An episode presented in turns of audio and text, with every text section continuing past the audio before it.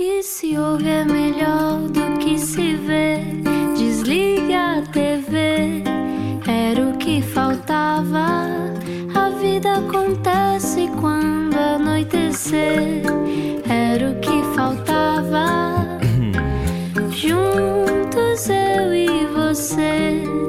Boa viagem com a Rádio Comercial, nem que seja só até à cozinha. Olá, este é o Era o que Faltava, eu sou o Rui Maria Pego. Olá, eu sou Ana Martins. Já fiz yoga em casa com a minha Uau. pequena Chucky em cima de mim aos pulos. Chucky é um boneco do demónio. Sim, sim, é a minha pequenina.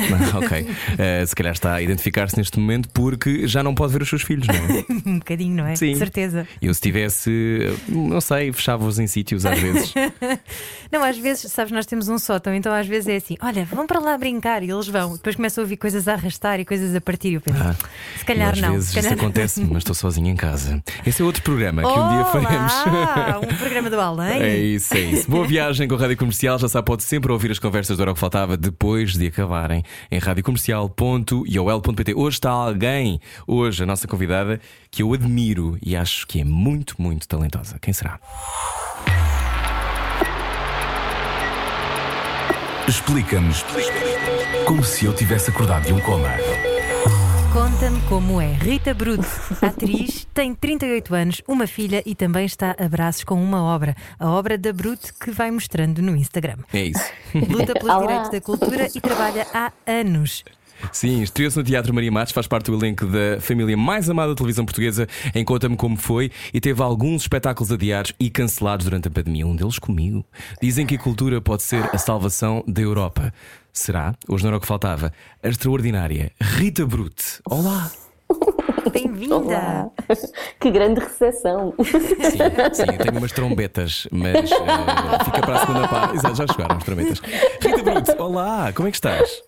Também, no meio desta loucura toda. E vocês? Também, estamos bem. Também tens uma filha, não é? Portanto, sabes aquilo que eu estava a falar.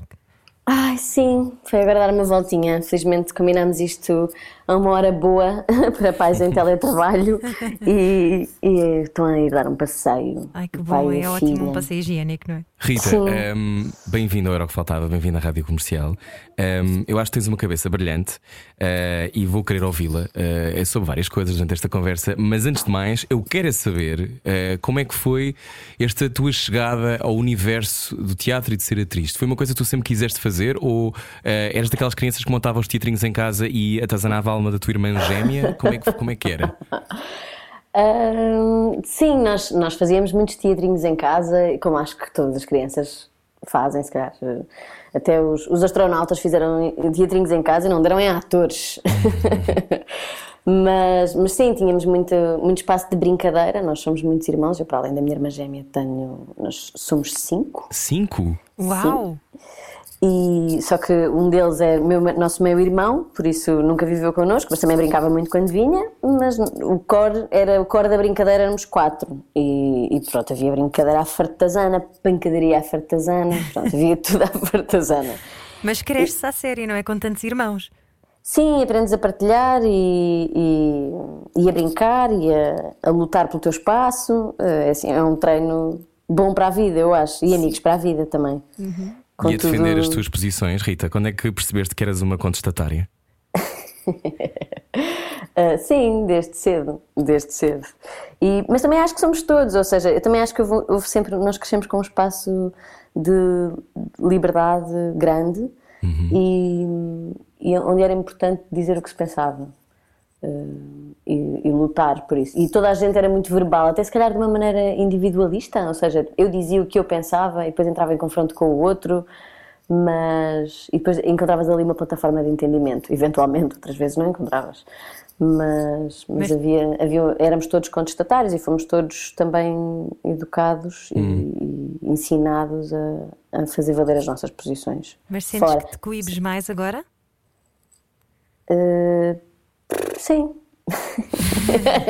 Isso vem o quê? Com a maturidade? Sim, a vida, ensina-te não é? com as consequências, com eh, às vezes não valer a pena, ou seja, às vezes tens só a parte da chatice e depois percebes que tiveste imenso. bateste o pé por uma coisa, aquilo deu só chatice e depois as coisas continuaram todas na mesma. Não... Sei tens que escolher as tuas. Exato, tens que escolher as tuas batalhas. Acho que foi isso que eu aprendi. Eu de antes, quando estava sempre, sempre, qualquer coisa que estava mal, mesmo em, sei lá, na escola, nos, eu fiz parte de alguns movimentos. Claro. eh, na- claro. Estou-te a imaginar já com, uma, com, um- com um, Um cartaz megafone. qualquer aos 10 anos, com um megafone. um megafone na primária. Não. Ah, mas, mas pronto, mas quer dizer, eu, eu acho que isso ah, também faz parte da juventude, ou seja, se, se na juventude tu não tiveres esse, esse fogo, ah, depois na vida adulta também tudo arrefece, não é? De, al- de alguma maneira na vida adulta, ou porque tens muita coisa para gerir, ou porque aprendes a escolher as tuas batalhas, mas as coisas arrefecem ou tornam-se mais inteligentes e tu, tu aprendes a, a batalhar de outras maneiras, não é? Sem ser com o megafone. Hum. A inteligência é um fardo, Rita. Não sei, não sei do que é que estás a falar.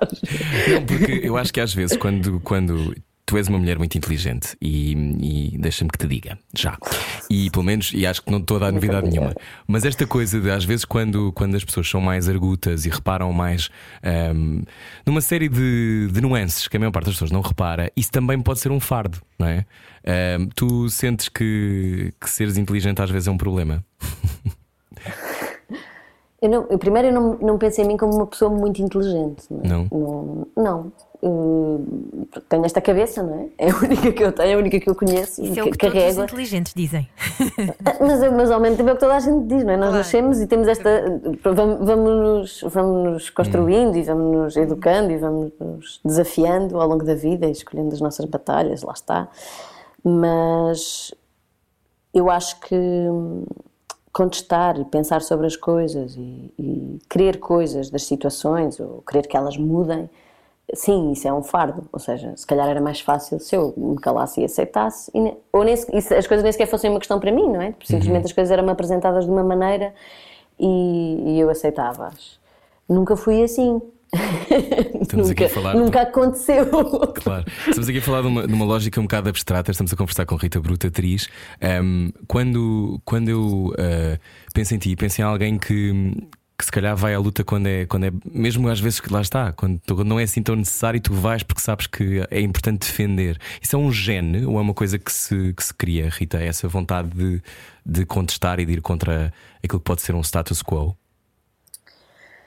Eh, lá está. Eu, eu, eu acho que é muito importante que nós nos posicionemos sobre as coisas que, que achamos importantes e que achamos que devem mudar e tentarmos fazer, dar o nosso melhor para que as coisas mudem. Quando são injustiças, quando são eh, coisas que, que, pronto, que, que eu acho. E, e se calhar essas coisas não podem ser feitas eh, sozinhos. Ou seja, eu sozinha não, não consigo mudar o mundo.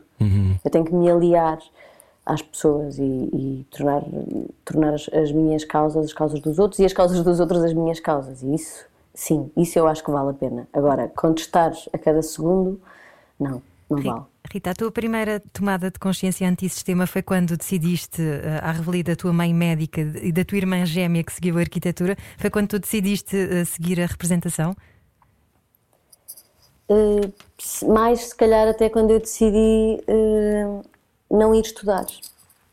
Eu, eu tinha decidido que queria ser atriz, ou queria experimentar ser atriz. E tinha feito o, o secundário, fazia balé e dança contemporânea há muitos anos.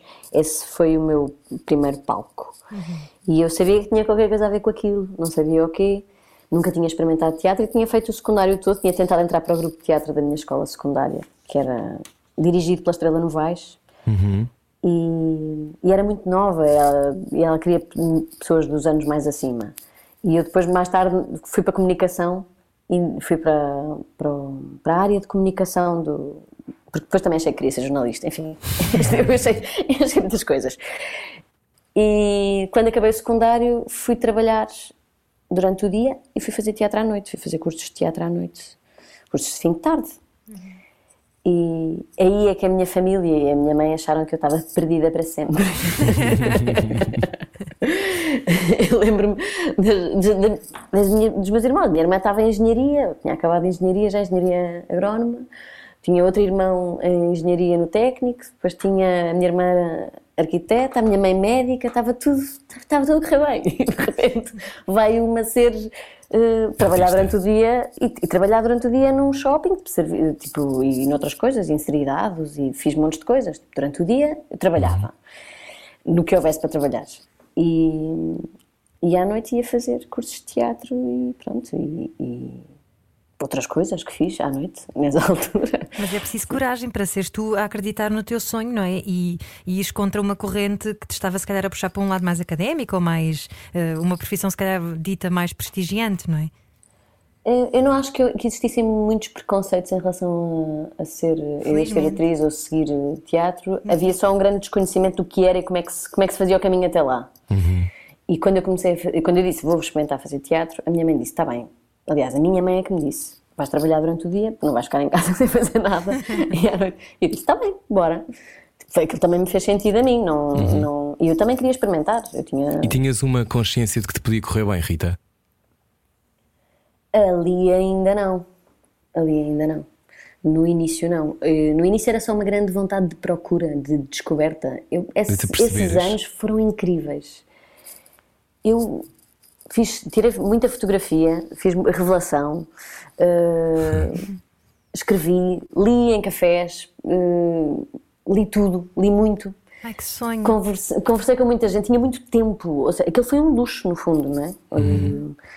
E tinha dinheiro meu porque estava a trabalhar e ganhava, por isso eu podia fazer o que eu quisesse, porque tinha o privilégio de ter uma mãe que, tinha, que não precisava desse dinheiro, ou seja, o dinheiro era todo para mim, eu tinha a base, o Porto Seguro estava lá, estava garantido, não é? Esse privilégio estava garantido, eu não tinha que me preocupar, por isso o dinheiro que eu ganhava era meu.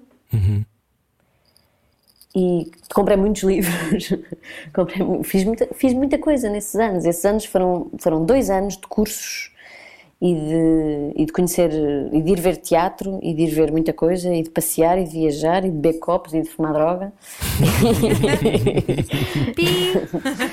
Exato. Ainda bem, acho É bem. verdade. Mas esses, esses são caminhos de descoberta, não é? Claro, são claro são que sim. caminhos de autodescoberta.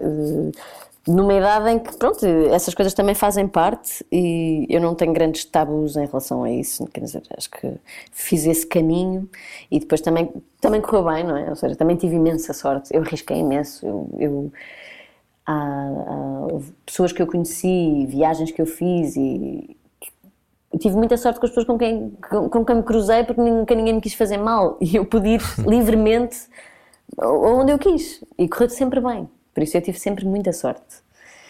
Mas a sorte também, também se cria, Rita. E por exemplo, quando olho para, para, para algumas das coisas que fizeste em teatro, trabalhaste com ensinadores como João Brites, Tiago Rodrigues, António Pires, Ricardo Neves Neves, Jorge Silva Melo, várias vezes em Itália com Rafael, diz-me tu.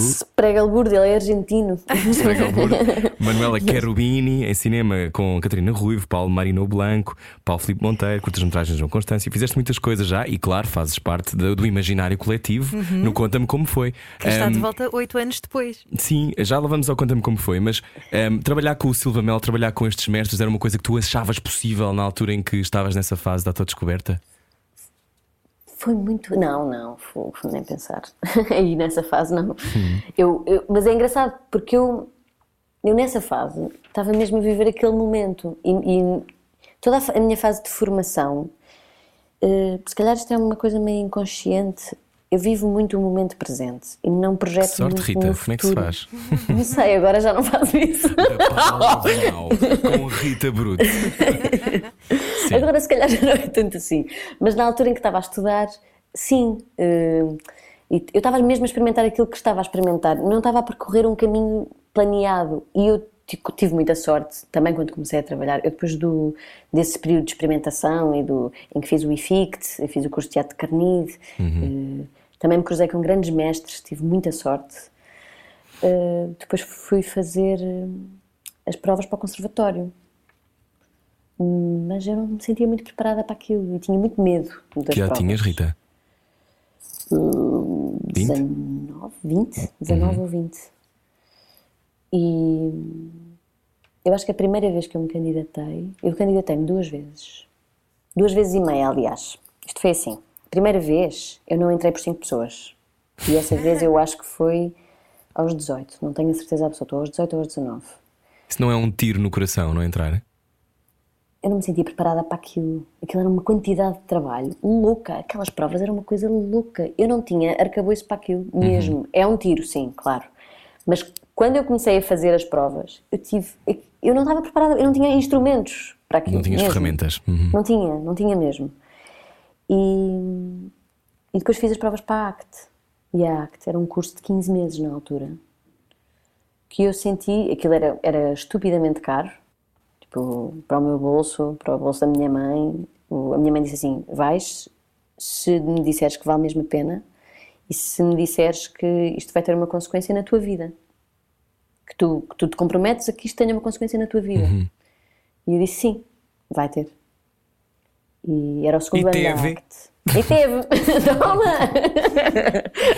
E correu bem. E Mas- correu mas- muito bem. E a segunda vez, no conservatório? Eu, no, no ano em que me candidatei à ACT, candidatei-me ao conservatório também e entrei na ACT, por isso parei as provas do conservatório. Já e o conservatório. Já ao conservatório. E no ano a seguir candidatei-me ao conservatório e entrei com a melhor nota, eu e o Miguel Damião. Trabalhei o verão todo, as- o monólogo e o diálogo. Trabalhei, tipo, não tive verão. Decidi, tipo, agora este ano vou entrar para o conservatório. Isso é tão giro, Rita, que tu digas. Nós há pouco tempo também entrevistámos Lídia Franco, na sexta-feira, Uhum. e uma coisa que a Lídia Franco dizia era que eh, um ator tem que trabalhar todos os dias, não é? Quase como se fosse uma lógica de atleta. É como um instrumento musical, não é? Tens Sim. que tocar todos os dias também. Portanto, a ideia de trabalhar um verão inteiro num monólogo e num diálogo pode parecer assim meio esquisito para quem está a ouvir agora na rádio, mas para ti, Rita Brute, eh, foi essencial e é essencial, não é? Claro, claro, isto não. Isto, quer dizer, para além de ser o nosso músculo, não é? Tipo, um, um ator. eh, Fala só é- mais perto do microfone, Rita, se favor. Um, um ator trabalha com o seu corpo, nós somos o nosso material de trabalho, o nosso corpo, as nossas emoções. Se nós não, não, não estivermos ginasticados, se nós não estivermos perto de conseguir eh, ser. eh, no outro dia, eu- houve uma vez que eu falei com a, com a Sónia Balacó Uhum. sobre ela ser um canal, que eu, eu li, li a poesia dela e, e achei que, que ela era um canal. Tipo, Foi a sensação que eu tive. E eu tinha experimentado isso há muito pouco tempo. Eu tinha feito um monólogo com, com o Nuno M. Cardoso no Porto Uhum. e eu aí senti foi, foi a altura em que eu me senti mais perto de ser um canal. E isto só se consegue com muito trabalho, que é, tu podes ter a técnica toda, tu podes ter as ideias todas, mas há uma altura em que isto tem que desaparecer. E só desaparece se estiver lá muito bem metido. Só não hesitas na técnica e na maneira de fazer, de executar, como provavelmente um, um grande instrumentista. É? Ele só pode fluir e deixar fluir a música se ele dominar perfeitamente tudo o que está a fazer. Eu só domino perfeitamente tudo o que estou a fazer se trabalhar como uma louca, Pois. se trabalhar muitas horas. Para tu desapareceres, não é? Para passar a para ser eu- sobre aquilo que estás a fazer. Exatamente, para, poder, para eu poder ser um canal, para, eu, para poder acontecer através de mim, sem eu pensar em como estou a fazer e simplesmente deixar que aconteça. Isto é super estranho de explicar É a válido para a alguém. vida também, Rita Brute. Ou seja, nós tentarmos praticar esse tipo de abandono do nosso ego e tentarmos deixar-nos entrar no flow da vida. Ai, eu não sou nada assim. Se calhar deveria ser. Eu não sei, eu também estou a perguntar, não é? Eu acho, Estamos eu todos acho à procura. Estamos todos à procura sempre, senão não tem graça. Claro. Hum, sim, se calhar sim, se calhar eu acho que quando tu. Acho que entregarmos-nos é importante, não é? Ou seja, nós não estarmos sempre a microgerir tudo é muito importante, porque senão é insuportável viver e, e somos insuportáveis, não é? Se estivermos sempre a microgerir e a pensar em todos os pormenores e como é que estamos a fazer, como é que estamos a falar, como é que estamos a lidar. Mas agora tem que haver um trabalho prévio, não é? Sobre como é que tu estás no mundo, tem que haver um pensamento sobre como é que tu escolhes. eh, Irrita-te quando as pessoas não sabem como, porque é que estão no mundo. Não me irrita, mas fico triste. Acho que, há ali uma, acho que está ali a faltar qualquer coisa. Mas estamos num momento em que as pessoas aparentemente parece que refletem, mas não, não é? A sensação que me dá é, eh, neste momento em particular, e quem está a ouvir a rádio comercial pode concordar ou não, eh, é esta a beleza de uma democracia, eh, em que a sensação que me dá é que de repente agarramos em ideias que alguém nos atira pela janela, agarramos numa ideia qualquer e achamos que esta ideia pode servir como um vestido. E não se pensa muito bem porque é que eh, a defendemos. Parece-te? Sim, sim, são muitas. ah, Sim, eu acho que também tem a ver com esta coisa das redes sociais e das pessoas de repente existirem através delas. Uma imagem Eh, exterior, não é? Sim, do- pessoas- parece que as pessoas deixaram de existir como, como seres eh, no mundo e passaram a existir como o que dizem, o que partilham, o que. Não é? Como se de repente tivesses uma- um ecrãzinho, não é? Que Como é e- avatares, não é? Sim, tipo, é através daquilo que eu existo. E isso é muito bizarro e é, é bidimensional. Pessoal, é bidimensional. Tipo, Tens uma relação muito saudável com as redes sociais. Tu eh, não vais lá muito, não é? Pelo, menos não postas assim muito. E dizes até, eu li uma entrevista tua em que dizias que tiveste um ataque de ansiedade quando viste a tua cara, eh, depois de uma novela, eh, aliás, durante uma novela, viste a tua cara em todo o lado no metro. Co- Quando é que tu aprendeste a lidar com essa exposição? Nunca. Como eu te percebo. É muito bizarro. Eu, por um lado, eu acho que há um trabalho que, que os atores têm de fazer, principalmente os atores que fazem televisão e que fazem coisas que os expõem muito, que tem a ver com aprender como é que se faz essa parte. Eu, eu não aprendi, eu nunca aprendi, tentei ensinar-me, nunca ninguém me ensinou. E quando eu, em 2011, fiz uma antagonista de uma novela com o Pedro Teixeira e com a, e com a Sara Matos, e a minha cara estava por todo o lado, eu não fazia ideia o que é que eu havia de fazer com aquilo. Primeiro, tipo, a minha garganta começou a apertar, a minha boca começou a ficar seca e eu comecei a achar que estava toda a gente a olhar para mim e ninguém estava a olhar para mim. Não estava ninguém a olhar para mim, ninguém sabia que era eu. Eu ainda por cima era- estava super caracterizada, era de época, cheia de caracóis, com um volume incrível e, e não, não, não parecia. Eu, pronto, não ando assim na vida, não é? No metro. Não. Não. Pena, Sim. de facto, por acaso podia andar mais vezes. E eu não sabia lidar com aquilo. Eu não, e não houve ninguém que me dissesse: "Eh, Olha, Rita, isto faz parte do trabalho. Agora vai haver um lançamento da novela. Estão aqui os senhores jornalistas. Vais lá e falas com eles. Nunca ninguém me disse isto. Isto é uma coisa muito simples. E eu achava que aquilo era uma espécie de agressão. Tipo, a minha sensação, ou seja, tu, Rui Maria Pego, que no início da entrevista disseste que eu era muito inteligente. não sou! Estás enganado! Estavas baralhada. Eu estava é super baralhada. Eu fugi daquilo a sete pés. E é uma coisa tu muito negaste aquilo estúpida. que te estava, de alguma forma, esse lado público que te estava a acontecer, não é? Porque, Que é uma estupidez, porque faz parte do trabalho também, não é? claro, Ou as seja, pessoas têm de ver aquilo que tu estás a fazer, não é? E tu tens que ser ponte, eh, ou seja, a comunicação social também existe eh, para ser ponte entre ti e o teu trabalho. Claro. E, pronto, e as pessoas conhecerem-te e assim. E eu olhei para aquilo como se aquilo fosse o demónio a vir atrás de mim. O demónio no metro. Exato. E pronto, seria essa parte toda muito mal. E, e pronto, e, e eu acho que isto, isto sobre a parte pública, não é? Agora as redes sociais estão nas nossas mãos. Nós é que decidimos o que é que vai para fora. Eu não sou muito inteligente ainda a gerir essa parte. Eu não sei fazer isso muito bem. Eu acho, que fazes de uma forma muito honesta, Rita, se queres que te diga. É a única forma que eu consigo fazer, não é? É que seja, pelo menos que seja honesta. Essa parte está, Porque está mais ou menos garantido. não, não, eu acho que não, não há atores com o teu percurso, mas há muitos atores que, que criam percepções à sua volta baseadas, atores e figuras públicas, criam percepções baseadas eh, naquilo que seria a ideia da sua vida, porque isso depois também tem um, um contexto comercial que conta. Ah, e nós sabemos que ter muitos followers ajuda, não é? No teu caso, eu acho que aquilo que tu fazes é profundamente honesto. Por exemplo, eu acho graça perceber como é que está a correr a tua obra. Acho divertido. Eu também. Uh, pois, eu, eu, por exemplo, a minha obra é um conteúdo meu, não é? Ou seja, aquilo interessa-me genuinamente. Uh, é a minha, vai ser a minha casa, não é? Por isso, evidentemente, interessa.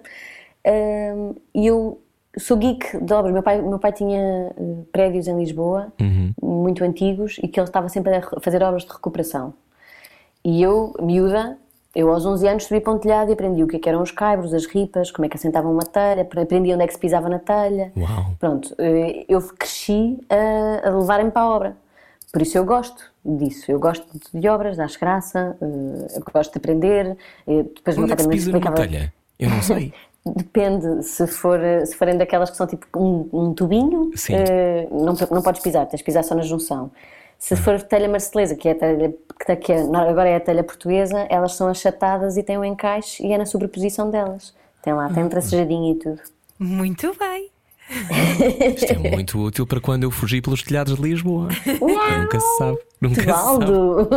Exatamente. O Nunca rei se sabe dos o que pode gatos. acontecer. Diz. o rei dos gatos! É isso, o rei dos gatos.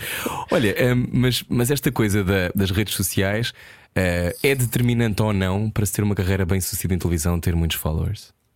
Não faço ideia. Um, não tenho uma carreira muito bem sucedida. Dois, não tenho muitos followers. Não, tipo, não me perguntes a mim. Não, eu. Olha, Mas é, um- é uma questão. eu gostava que é? não Começa a dependesse disso, não faço ideia. Eu gostava que não dependesse disso porque eu acho que se perde muito tempo com aquilo também. Ou seja, eu consigo perceber Uhum. que, que ele seja um instrumento e que agora, por exemplo, quem está ligado a marcas, aquilo é uma fonte de, de financiamento. Rendimento, sim. E funciona. Por isso, sim, quer dizer, faz sentido que, que aquilo exista e que é só mais uma maneira, não é? Como antes, tipo, eu ia fazer um, Eu já também já fiz anúncios na televisão e também ganho dinheiro com isso. É a mesma coisa. É igual.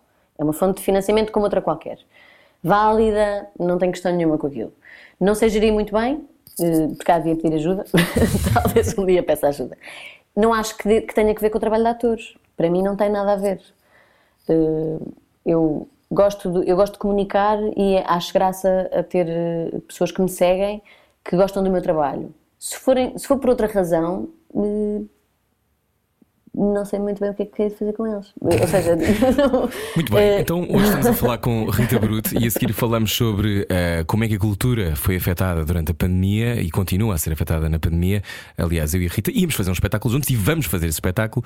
A seguir falamos sim. sobre isso já a seguir. Venha daí, é depois disto. Baralhar e voltar a dar.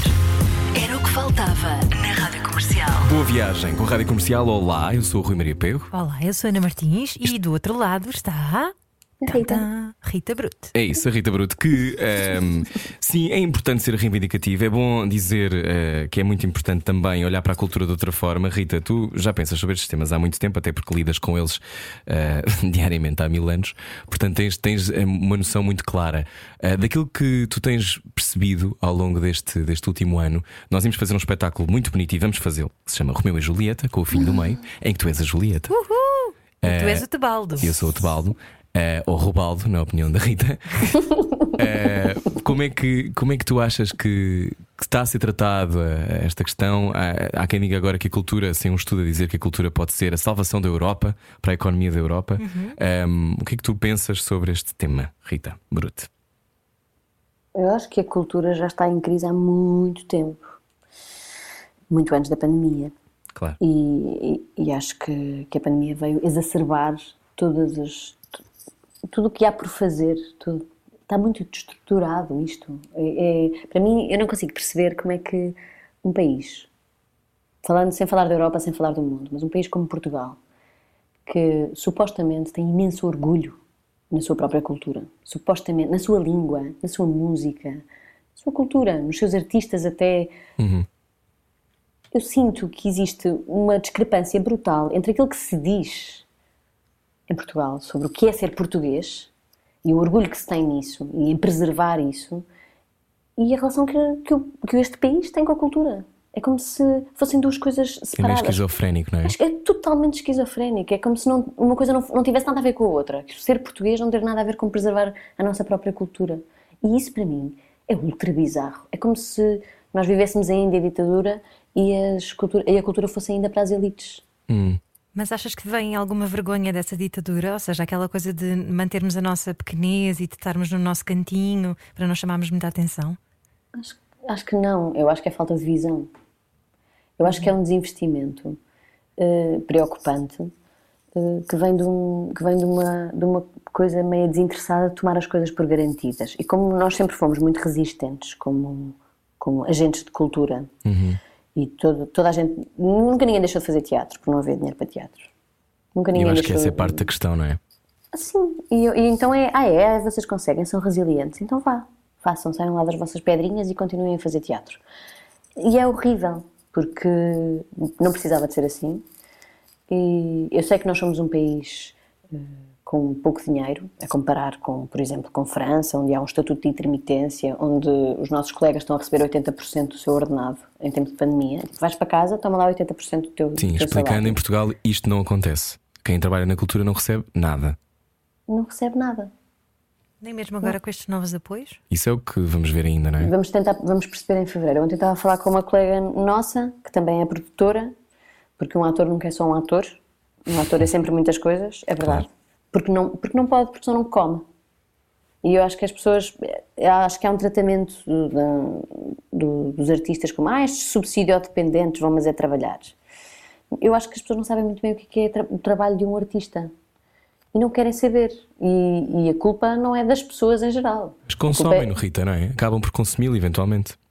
Sim, mas interessa ponta tipo, o que é que que custou até chegar até lá. Toda a gente quis que, que as pessoas fizessem, eh, que querem que as pessoas façam lives no Instagram a tocar piano. Agora, que aquilo, que aquilo eh, implica um trabalho e um estudo que não está a ser pago, como eu, eu estava a pensar há bocado, eh, estou- já estou, este, este assunto mexe comigo, porque eu já, já comecei vários assuntos e ainda não acabei nenhum. Então, eu estava a falar ontem com uma produtora, uma amiga minha que é atriz e produtora, não se sabe ainda sequer como é que nós vamos poder ter acesso a esse financiamento que a Ministra da Cultura falou há uns dias. Não sabemos ainda, não há nada que diga como é que isso se faz. Não é o mesmo apoio da Segurança Social para os trabalhadores independentes, é outro, ainda não se sabe, vamos saber em fevereiro. Pronto. Estamos à espera, pacientemente.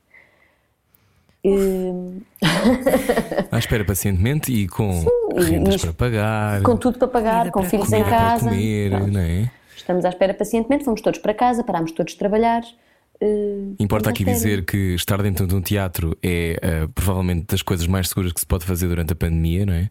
Eh, não houve nenhum caso em nenhum teatro português e tanto eu como tu estivemos em cena e sabemos como foi tudo cumprido de forma escrupulosa, não é? Sim, eu, eu fiz dois espetáculos ano passado e estava a ensaiar, acabei o ano a ensaiar o nosso, né? E, e ensaiámos sempre de máscara. E quando ensaiei os outros também ensaiámos sempre de máscara, só tirámos a máscara quando foi para irmos para a cena.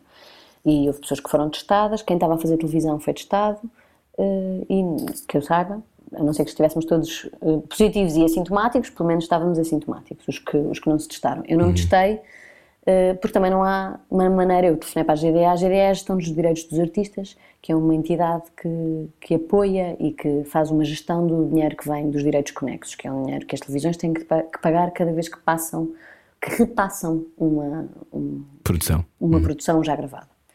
E, é, e é esse dinheiro que, que, é, que é absorvido pelos direitos conexos tem que ser gerido por uma terceira entidade que faz uma fundação, faz um fundo social e nos ajuda muitíssimo. E dá bolsas, pronto, é a GDA. Eu telefonei à GDA a perguntar se havia alguma maneira de quem estivesse a trabalhar ser testado. Se havia algum apoio, se havia alguma maneira de podermos ser testados. E a GDA disse com o nosso seguro, porque há um seguro de saúde que a GDA eh, proporciona aos artistas, se tivéssemos uma prescrição, podíamos ser testados. Pronto. Se tivermos uma, prescrição, podemos sempre ser, ser testados. É? Mas pronto. Não, Rita, estamos a conversar com Rita Bruto hoje, mas esta a sensação que dá, explicando a importância de um estatuto de intermitência, é ah, a partir do momento em que acontece um descalabro destes, uma catástrofe, ah, isto permitiria que as pessoas fossem, como estavas a dizer, por exemplo, ganhar 80% do seu ordenado, ou o que seria o seu ordenado, para poder fazer face ah, àquilo que é uma Na situação. maior parte dos casos, 80% de um ordenado não é nada de especial. Mas até podia ser, nem é indiferente. Pronto, é? claro, mas a questão é, mas é, é que eu só não quero é que as pessoas pensem que os artistas ganham imenso dinheiro e que estão aqui. É, a visão do, geral sobre nós é uma, é uma coisa um bocado.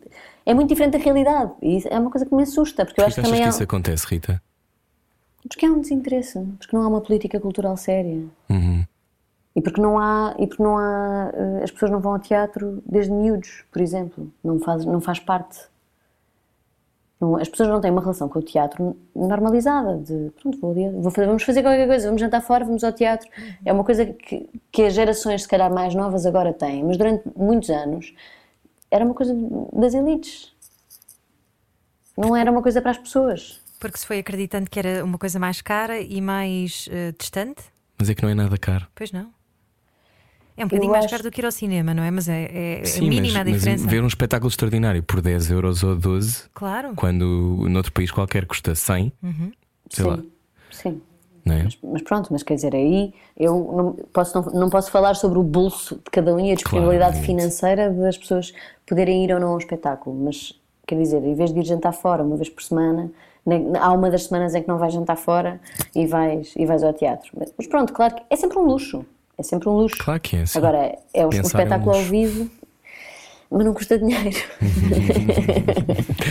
Oh, Rita, Até ver. o que é que é importante? Olha, vamos ver. O que é que é importante? Porquê que o teatro é importante?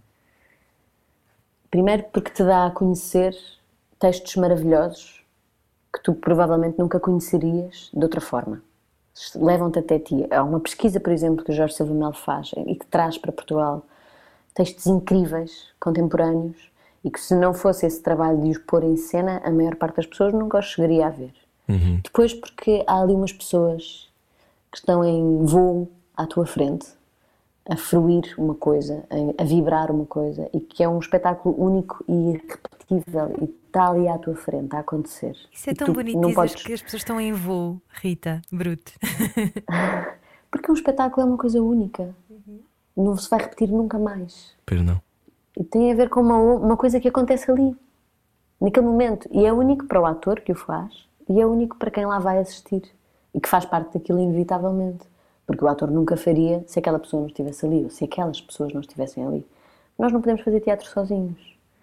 E aquilo é maravilhoso e grande porque estamos juntos ali a fazer aquilo. Não há mais. Eu não conheço mais nada assim. Ah, eu- para mim é tão, é tão emocionante como bungee jumping. Nunca fiz bungee jumping. Por falar em crescer juntos, tu cresceste praticamente no Conta-me Como Foi. Portanto, há oito anos atrás estavas no, ah, no Conta-me Como Foi com uma filha rebelde de Rita Blanco e agora já és uma, uma mãe de família, não é? Aquilo foi em 2007, não foi há 8 anos. Ah, Foi então muito ainda foi há mais. pois é. Foi há muito tempo Muito mais. 14 anos. Foi há muito mais. Eu se calhar estou a contar desde o tempo em que terminou, não é? Talvez, sim, Yeah. sim, sim. Eh, pois, eu estava eu estava na escola, eram férias de Natal e a Patrícia Vasconcelos andava a perseguir-me para um casting já desde setembro e eu andava a fugir desse casting desde setembro. Porquê que andavas a fugir? Tinhas medo de conseguir? Eh, porque estava no conservatório, estava no último ano, não podia. Sim, ou seja, não, eu estava no último ano do conservatório e a minha ideia era acabar aquilo, já agora acabava. Claro. Não acabei. e então, nas férias de Natal já não tinha desculpa para não ir ao casting, porque estava de férias e não tinha aulas, podia ir. Fui, fiquei. E na semana a seguir estava, estava a gravar. Eles já estavam desesperados porque já estavam à procura de alguém há imenso tempo. E. Que idade tinhas, Rita? 24? Uau! E começaste logo a ser filha da Rita Blanco. Boa! Exato. Uau! Foi maravilhoso, foi uma grande escola, foi maravilhoso. E, é- e era uma família, é uma família. E foi muito bom voltar agora também, porque há coisas que, que foram construídas naquela altura, tanto como ética de trabalho, maneira de trabalhar, parvalheira em cena, eh, brincadeira, carinho, lágrimas, gente que morreu e nós estávamos lá ao lado, gente da família das pessoas que morreram. Nós estávamos lá, nós tivemos três anos a gravar juntos ou quatro anos a gravar juntos, nessa altura. Por isso nós vimos a vida das pessoas, vimos pessoas a engravidar e a terem filhos, pessoal da equipa, eh, vimos tudo. é? E é, é mesmo uma família. E agora quando nos reencontramos, eh, falávamos uns com os outros da mesma maneira, tanto nós como Que os bonito. personagens. E Isso isso, é é, maravilhoso. É maravilhoso. Como se aquilo ficasse congelado no tempo, mas ao mesmo tempo evoluísse, não é? Tipo, é, Sim, é o tempo uma passou para viva. Uhum. toda a gente é? e é uma coisa viva. E é mesmo, é muito giro. E, e era estranho para ti, eh, primeiro foi um, mega, mega sucesso, não é? as pessoas paravam para ver o Conta-me Como Foi. um, e eu lembro-me de ver e achar muito bem feito e achar muito bem. A roupa era ótima, é, sempre foi ótima. Estava tudo foi, ótimo, sim, sim. Eh, e, e nós, tipo, eu tenho sempre a sensação que nós estamos sempre esfomeados por coisas destas, não é? Eh, sobretudo porque consumimos produtos internacionais e achamos que às vezes em Portugal não se, não se criam coisas assim. Sim, e pela primeira vez falava-se do nosso tempo, do que, que aconteceu era na nossa e história. muito perto, não é? Que é Uhum. aquela coisa, ah, eu não acredito, estamos mesmo a falar da ditadura. Eh, para ti era bizarro pisares esse, esse tempo que, que parece que foi há muito tempo, mas não foi assim há, há tanto, Rita. Não, foi uma grande aprendizagem, porque eu não o vivi, não é? Mas Uhum. ali vivi. E eu nunca tinha tido acesso. eu- eu- na escola não se falava quase nada de- da ditadura, de como é que Claro. se vivia, das consequências sociais. Não se falava. Pois Pelo não. menos quando eu, quando eu dei o 25 de Abril, falou-se da Revolução, quer dizer, aquela é uma coisa abordada. Eu acho que as pessoas têm imenso. Eu acho que Portugal. Não sei, vocês conhecem o José Gil e o, Sim, o sim. medo, pronto. Convidámos é- há pouco tempo, ainda não quis Portugal e o vir. medo de existir, não é? e Sim, e há esta coisa da não inscrição, não é? de que ele fala muito, que é, parece que nós temos medo de afirmar a nossa posição em relação a uma determinada, um determinado acontecimento histórico, eh, porque pode causar dissabores. Barda merda, desculpem. É tipo, não há outra maneira. Não há outra maneira. Nós temos que nos posicionar. A única maneira de poder haver discussão e as coisas importantes ocuparem um espaço público é nós discordarmos e falarmos sobre as coisas e posicionarmos-nos. E há um medo, e, e até, pronto, eu percebo que a escola não se possa posicionar e que os livros de história não se possam posicionar, mas as pessoas podem e devem, e não fazem. Nunca. E isso cria um vazio de, de conversa e de discussão um bocado assustador. Eu acho que o Conta-me veio eh, pôr o assunto em cima da mesa, com paninhos quentes também, ou seja, também não foi. eh, mas falou de tudo e falou de todas as fações.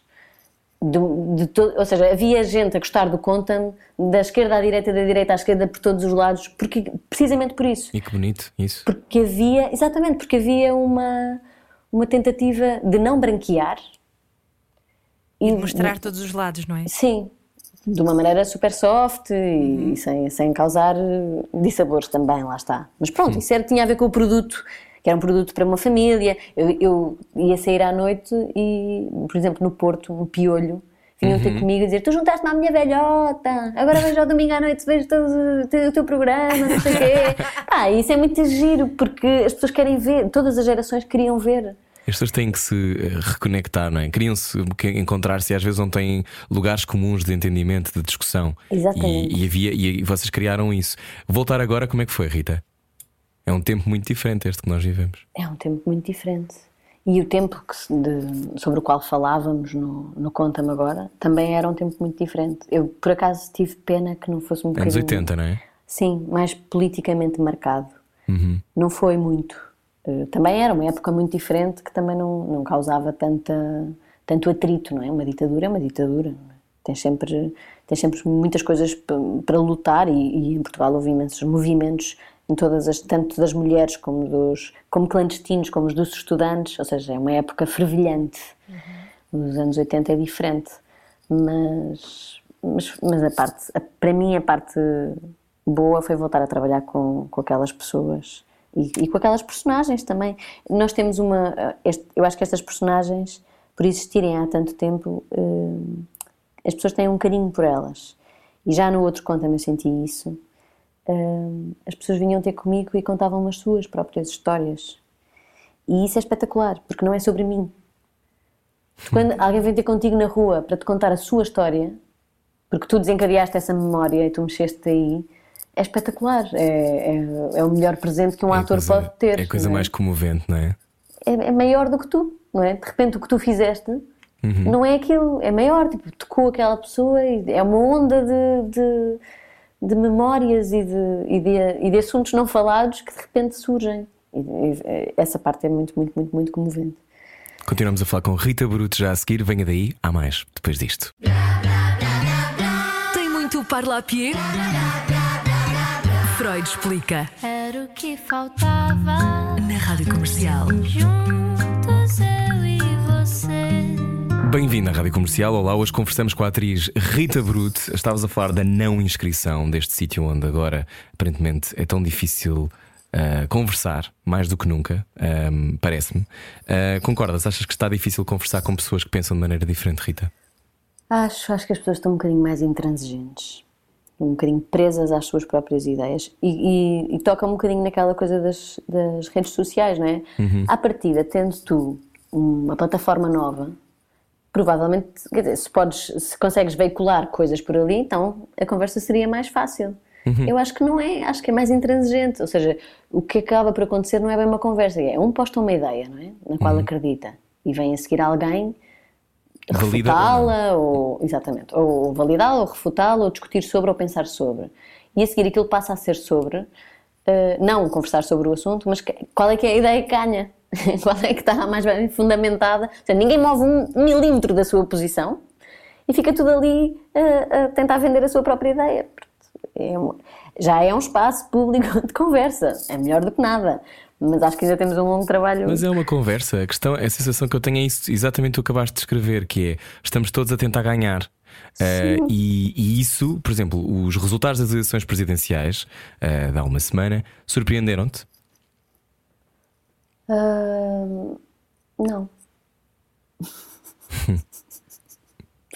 Olha, eu votei Ana Gomes. Eu também nunca, votei Ana Gomes. nunca votaria Ana Gomes. Tem Marcelo. Pronto, ainda bem. Eu. já- primeiro, Só estas três eu- coisas que aconteceram, vocês têm a noção que as pessoas não dizem o seu voto. Pois e que o não, voto, claro que o voto supostamente é secreto em Portugal. agora já foi. Sim, mas, mas as pessoas até nisso têm problemas em Tem dizer, medo, não, não é? é? Pois, porque depois vão ter que fundamentar, não é? vão ter que dizer porquê. é muito Uhum. Claro, desconfortável. é que vão dizer, Sim, mas quero dizer, eu, eu votaria Marisa Matias, eu já votei Marisa Matias há muitos anos, votaria Marisa Matias, adorava vê-la numa posição hum, mais importante. Eh, Gosto muito do trabalho que ela faz. Também gosto muito do trabalho que a Ana Gomes faz há muitos anos. Acho que é um trabalho muito importante. Uhum. Muito corajoso. É, muito corajoso, muito progressista, eh, sem medo. É mesmo um trabalho muito importante e ainda bem que, que ela existe e que, ocupam, e que ocupou o segundo lugar de uma maneira que eu acho muito merecedora e, e ainda bem que ela lá estava e que eu pude votar nela. Claro, se ela não estivesse, não tínhamos solução. Sim. E não tem nada. Eu acho que o Marcelo está a fazer um trabalho bom, acho que consensual, neste momento muito importante. Acho que o discurso dele foi muito certo.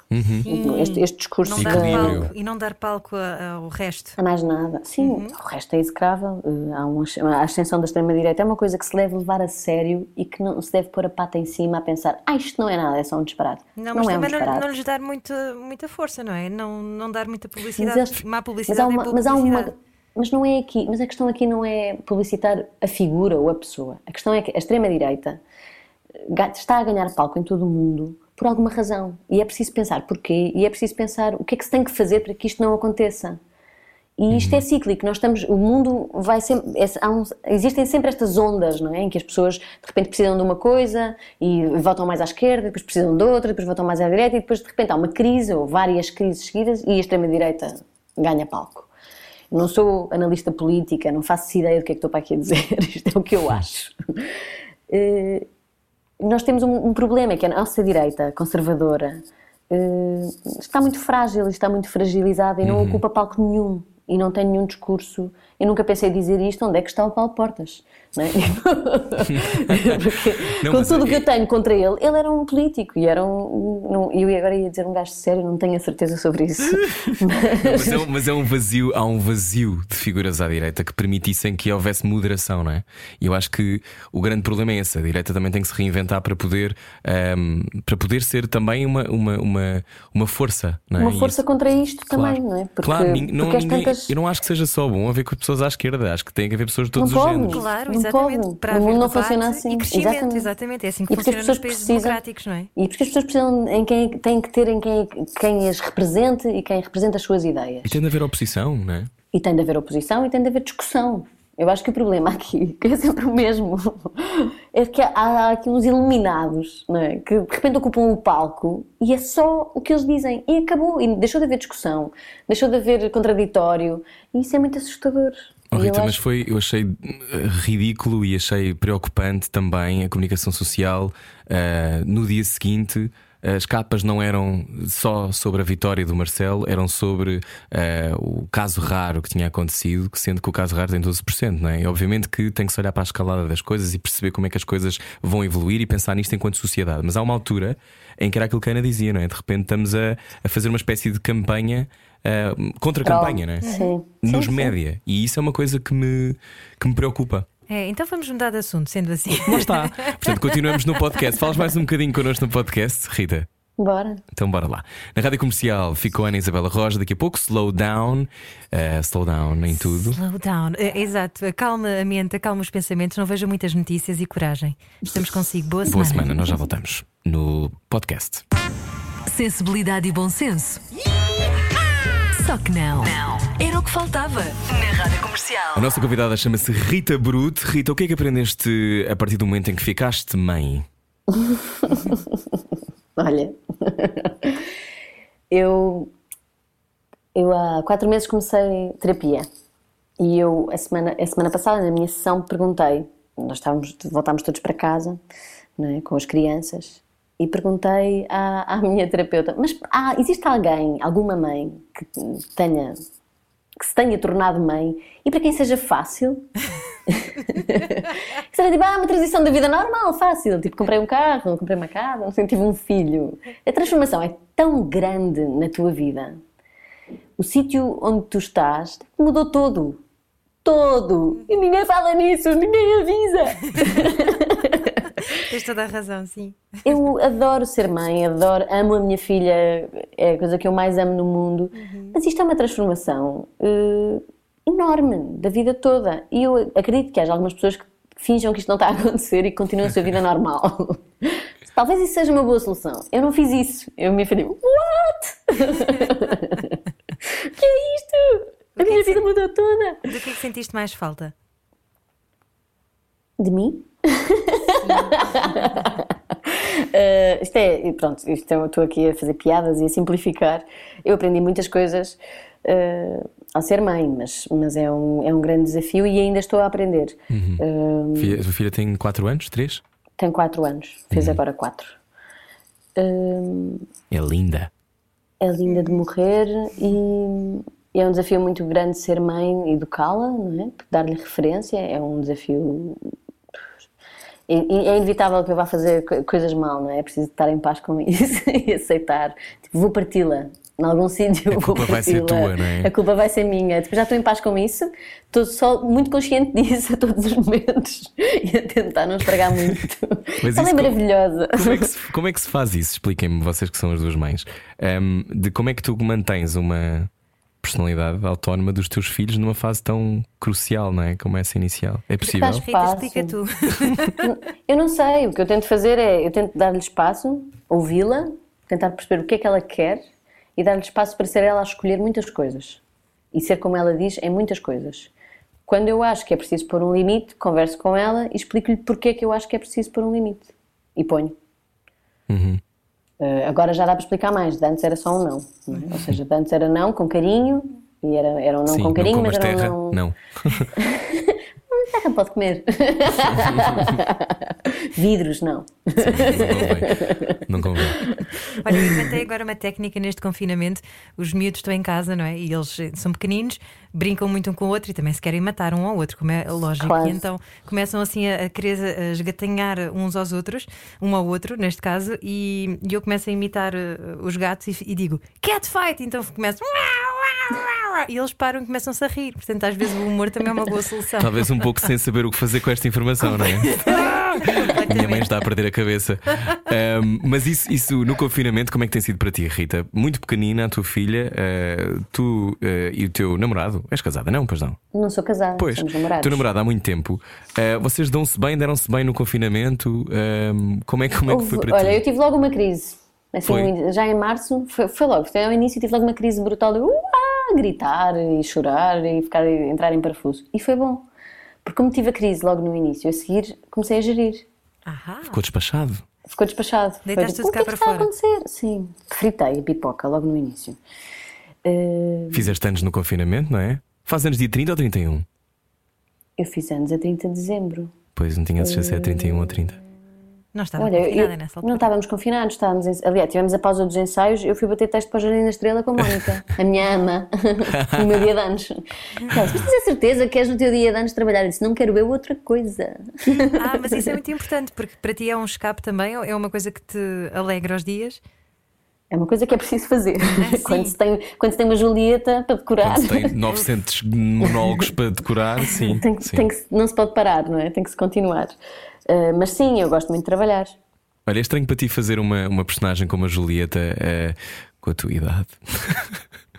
Não, nem sequer pensei nisso. Mas agora é que me estás a dizer. Porque a Julieta é muito nova. A não é? Julieta é muito nova. 14. E é, um, e é um imaginário, tem 14, que a Rita não tem, Mas não é? tu tens arte 14, Rita. Tenho, tenho. Sim, e o Tomás Que também medo. tem, tem 30 e tal. Até esta coisa de eh, ir, a um- ir a uma história eh, que é uma história da inocência e de uma certa eh, adolescência barra infância marcada pela dor é uma coisa estranha para fazerem mais, mais velha, ou não?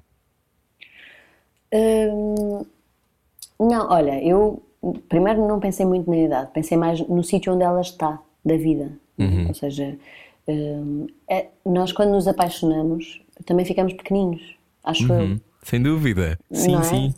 E eu acho que é isso, para mim tem a ver com, com isso, tem a ver com o sítio onde uma pessoa, quando está muito, muito, muito, muito apaixonada, eh, onde é que ela se coloca, como é que ela passa a sentir as suas borboletas na barriga. Fica meia burra também, não é? fica meia tonta, precipitada, diz faz coisas parvas, faz coisas irrefletidas porque quer muito uma coisa, quer muito. Perdes as rédeas. Sim, e pronto, é, aí- é aí que eu me quero pôr. É aí que eu, que eu esse, essa corrida para o abismo, que é a paixão, é, que tu não sabes nada sobre aquilo, não sabes o que é que vai acontecer, como é que vai ser, mas queres muito. Queres muito ir lá cheirar, queres muito ir lá tocar, queres muito estar perto, não sabes se vais bater os dentes ou não no primeiro beijo. Eu e o Tomás falávamos nisso.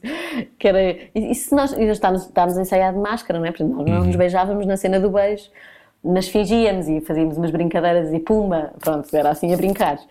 E, e eu perguntei então, mas imagina que da primeira vez que nos beijarmos, ou que a Julieta e o Rui Meu se beijam, batem os dentes. É tipo, oh, nunca não! treinaram. Não! Imagina que era só no espetáculo. Ai, ai, desculpa, desculpa. ah, Mas, mas mesmo perdão, aquele desconforto, mas mesmo aquele desconforto, e aquele desconforto dos adolescentes, não é? Quando estão tipo imensa sedução e de repente aquilo corre muito mal e o beijo corre todo ao lado e é tipo, oh não, e era tipo esta caminhada, esta montanha incrível, este monte Everest de paixão incrível, depois, oh não, Ah, correu tão mal. Chatice. Olha, é tão bonito o nosso espetáculo eh, e espero que consigamos fazê-lo. Ahm, saber que os espetáculos, eu também tenho, tenho andado a fazer perguntas e, e segundo sei, depois agora apresenta-se outro problema, não ao nosso espetáculo, mas a todos, que é depois ficam muitos espetáculos encalacrados, não é? Portanto, vamos estar até 2022 a fazer coisas que se calhar estavam já planeadas para este ano. Não é? Sim, Como, do que é que que tu sabes disso? O que é que, como é que achas que as coisas vão, vão fluir? Porque depois há, não há teatros suficientes para a quantidade de espetáculos, não é? Mas não se sabe ainda, não Uhum. se sabe. Eu, eu ontem estava a falar com uma amiga minha hum, e ela tinha, tem um espetáculo pensado para março, para estrear em março. Ela não faz ideia se vai estrear ou não. E depois tem outro para junho. Esse ela acha que vai acontecer. A minha questão é, o que é que- como é que os teatros, os teatros é que vão ter que gerir isto? Porque é, que- o que é que tu mantens da programação? O que é que tu deixas cair para não mexer no resto, não é? Porque o Sim. que eu pensaria que ia acontecer com o nosso Claro. nós íamos estrear em fevereiro no Teatro do Bairro. O Teatro do Bairro tem com certeza uma programação para a frente. é? Claro. Deixando-nos cair a nós, tudo o resto se pode manter. Sim, Agora, mas e depois e nós, não é? onde é que nós cabemos a seguir? Não é? Eu também não sei. não faço ideia. Depois, se calhar, há outros, outros espetáculos que se calhar não se fazem, ou porque alguém teve Covid, ou porque. Ou porque desistiram, por alguma ou porque razão. desistiram, ou porque não puderam ensaiar porque iam ensaiar nesta altura e afinal não conseguem, não conseguem estrear na data. Ou seja, isto é uma bola de neve gigante, porque tudo tem uma consequência. Não é? Tu não ensaiares tem uma consequência, Uhum. não consegues estrear na data prevista. Se não conseguires estrear na data prevista, vais comprometer a data do outro para a frente. Não faço ideia. Não faço ideia como é que, como é que isto se resolve. Nem como é que a Adorava sociedade se vai saber. organizar depois disto, não é? Adorava que fizéssemos como os argentinos, que têm espetáculos das 10 da manhã às 11 da noite. Ah, é? Sim. Um teatro está aberto o dia todo. Podes Ah, ver um, um espetáculo à hora do almoço. Que fixe. Mas também tem a ver com isto, tem a ver com alguma precariedade e com as pessoas não terem espaço para fazer e de Uhum. haver muita gente a querer fazer. Olha, o que é que aprendeste a fazer teatro pelo mundo, Rita? Aprendi que se é um ator em qualquer lado do mundo, como qualquer profissão, provavelmente, mas é muito engraçado. Tu entras num teatro na Bélgica e, e olhando para o que cada um está a fazer, não é? que estava a equipa técnica toda a montar o, o projetores e a baixar a teia não sei o quê, percebes logo quem é que é quem. É? Quem é que é o diretor técnico, quem é que está ali a fazer, quem é que... Pronto, e, e é igual em todo o mundo, e a linguagem e os procedimentos, não é? Chegas e cumprimentas as pessoas e depois vais e vais para os camarins e o procedimento é sempre todo igual e o teatro faz-se da mesma maneira e, e isso é muito reconfortante pensar que nós sentimos uma banda rock em digressão. Foi muito, muito, muito fixe. Fizeste a École. Maîtres, não é? Que é um- Nós fizemos a École des Maîtres, que é um curso de aperfeiçoamento teatral para profissionais Uhum. que é financiado por França, Bélgica, Portugal e Itália e escolhem quatro atores de cada um destes países se candidatam e fazem audições e depois são escolhidos e, e há um mestre que é atribuído àquele ano que tem um projeto e que vai com estes, estes alunos eh, para dois destes países trabalhar de 15 dias num, 15 dias no outro. E trabalhamos num teatro nós fizemos em Udine que é no Friuli Venezia Giulia que é no norte de Itália ao pé de Veneza. Fizemos lá 15 dias eh, e depois apresentámos um, um- pequenos trabalhos e depois viemos para, para Coimbra trabalhar outros 15 dias e apresentámos o, o trabalho final e depois fizemos digressão por estes países todos Que sonho. Fomos ao Festival de Rádio e o, o, o encenador mudava o alinhamento do espetáculo todos os dias. É? Nós tínhamos. Exato. nós tínhamos, imagina, uma, nós tínhamos trabalhado muitos momentos teatrais. Tínhamos explorado muitas coisas. O gajo, o gajo era louco, mas era muito, muito bom. Era genial. Ele, ele, no início disse assim: Nós somos atores. Isto não é só chegar aqui e fazer um texto. Nós somos seres inteligentes. Nós temos, eu, eu desenvolvi uma técnica a pensar: se os cientistas se matam a trabalhar para desenvolver uma coisa super complexa, porquê é que eu não posso fazer isso com o teatro? Então ele desenvolveu. Oh, não, que logo como. Ah, É muito bom, porque ele, preciso ele, mais dois cafés. ele desenvolveu um sistema de catástrofe para a construção de espetáculos. Ai, Rita, Ou espera, seja, o que é isto? Estou super entusiasmado. Que é um sistema de catástrofe. É que estamos a viver agora? Exato.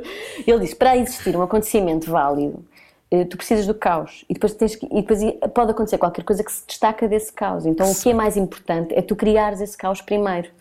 E então nós tivemos, imagina, duas semanas a trabalhar sobre o caos teatral em quatro línguas diferentes, em que nem toda a gente falava todas as línguas, e ele disse assim: nem sequer vamos adicionar palavra para já, porque é tão, baixa tanta qualidade do que está a acontecer em cena, quando vocês tentam comunicar, porque uns franceses não falavam inglês, uns não falavam. eh, que só vamos adicionar a palavra mais tarde. E então ele criou tipo um, era um mundo, por isso pronto, havia muito material para trabalhar. No fim destes, deste mês de trabalho havia muitas cenas para trabalhar. Trabalhámos o fim da arte, o fim da cultura, o fim da língua. E depois eram só Ai, eh, giro, temas da Europa muito importantes, mas tratados com muita comicidade. Aquilo era muito, muito bom. Então tu já viste o fim, o fim, da, o fim da arte, o fim da cultura e o fim da, da Europa? Como é que é? Já vi. Não te posso contar.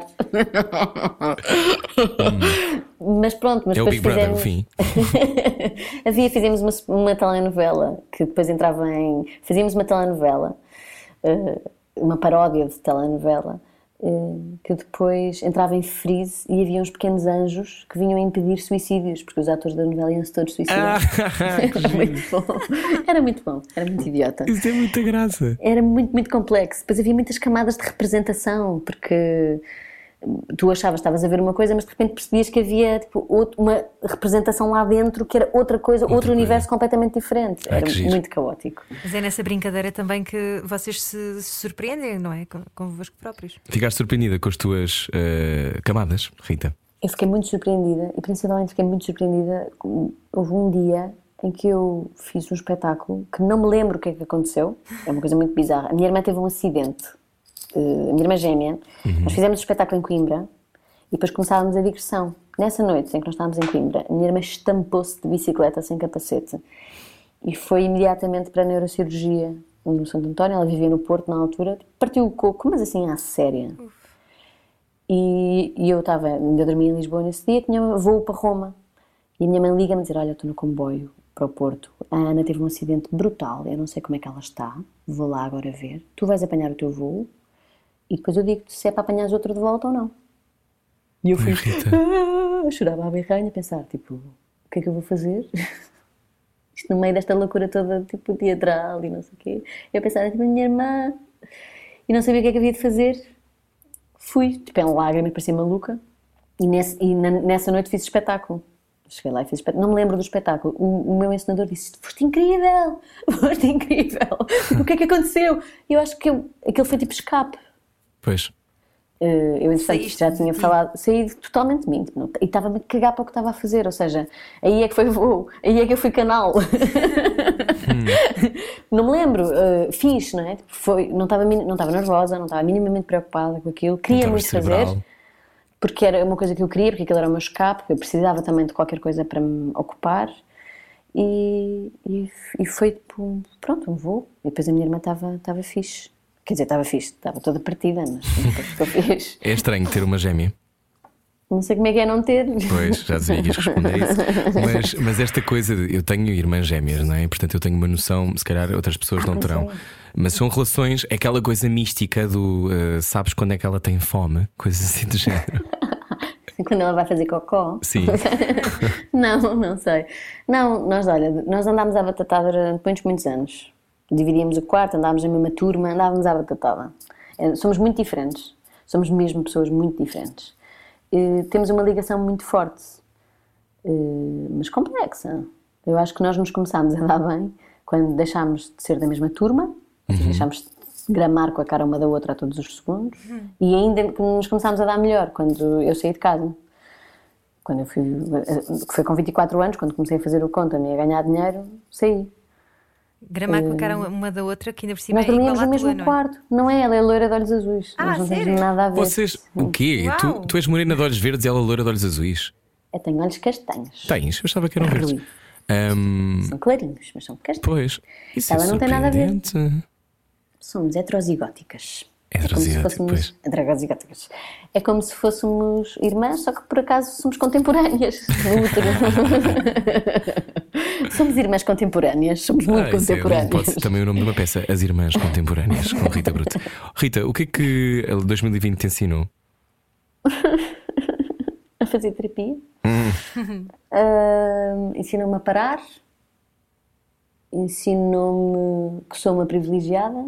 Já sabia, mas eh, isto veio ainda Acrescentar mais camadas a isso, acrescentar. não é? Sim, e saber, saber que mesmo que eu pare, mesmo que eu não tenha trabalho, está tudo bem. Eu tenho uma casa, está garantida, eh, tenho uma família que me apoia, tenho uma filha maravilhosa, temos todos saúde. Não, ou seja, não é, não é uma questão. E isso é uma sorte brutal nos tempos que correm. É sempre, mas nos tempos que correm ainda mais. Aprendi a dar mais valor a isso e aprendi a. Esta coisa da terapia para mim é muito importante. É uma coisa que eu andava a adiar há muito tempo e não tinha coragem de o fazer e acho que é um instrumento de autoconhecimento eh, muito importante. Acho que, acho que toda a gente devia fazer porque não é preciso ser maluquinho para fazer terapia, é, é, um- é só uma maneira de nós nos conhecermos melhor e às nossas tendências e aos ciclos onde nós de vez em quando nos encontramos, repetidamente, sem sabermos bem porquê, e é tentar perceber porquê e agir sobre isso, nem é tanto pensar ou criticar ou analisar, até acho que tem mais a ver, pelo menos para mim, com a ação, com fazer ativamente qualquer coisa por isso. Porquê é que para- dizes que é preciso ter repetir. coragem? Eu precisei de ter coragem. Porque andei a adiar, porque, porque achei que me ia confrontar com muitas coisas minhas que não gostava, e que é um bocado verdade, mas que é inevitável. Não é que eu não me, não me confrontasse com elas na mesma, não é? Eu sou eu, elas estão cá. Eh, mas, mas pronto, é isso. É, é uma questão de, de aceitar que não somos perfeitos e que precisamos de ajuda e que há coisas que nós não conseguimos fazer sozinhos. Precisamos de ajuda e pedir ajuda. Saber pedir ajuda é importante. Uhum. Sabes que é bom que essa história da ação, não é? Ser ator também é agir, não é? E, e é bom que, que- que nós todos percebamos isto: que temos que agir sobre as nossas próprias vidas e tomar responsabilidade pelas nossas próprias vidas. Aliás, Ana, o dado é que é 430%? 450% de aumento de procura de psicólogos só nos primeiros dias de janeiro. Pois. Faz sentido, não é? Foi a, revol- foi a resolução de, mudança de ano. É este tipo, ano que eu vou finalmente perceber. Mas fazer. é muito importante pedir ajuda, é mesmo o que tu dizes. Pois é, e nós não. Eu acho que isto também tem a ver. É uma coisa também muito portuguesa, que é. Nós tratamos das nossas coisas sozinhos, não vamos aqui choramingar para lado nenhum. Isto não é choramingar. Isto é olhar para dentro, é tentar, é expor, é, é abrir a- a- o acesso, não é? Ao falarmos sobre nós e sobre os nossos processos e sobre o que é que estamos a sentir, também tornamos as coisas mais claras para nós. Só que pronto, não é para o espelho, não é? É para ali para outra pessoa que tem uma formação específica que nos vai guiar eh, fazendo algumas perguntas, perguntando porque é que é assim, ou porque é que se acha que se sente assim, ou não é, nem sequer é muito intrusivo, não, não é, quer dizer, deve depender das, das correntes todas que existem e, e há psicólogos e psicólogos e terapias e terapias. Mas eh, especificamente na minha sinto-me muito segura. Oh Rita, eh, eu percebi numa entrevista tua que tu jantarias com Kate Blanchett.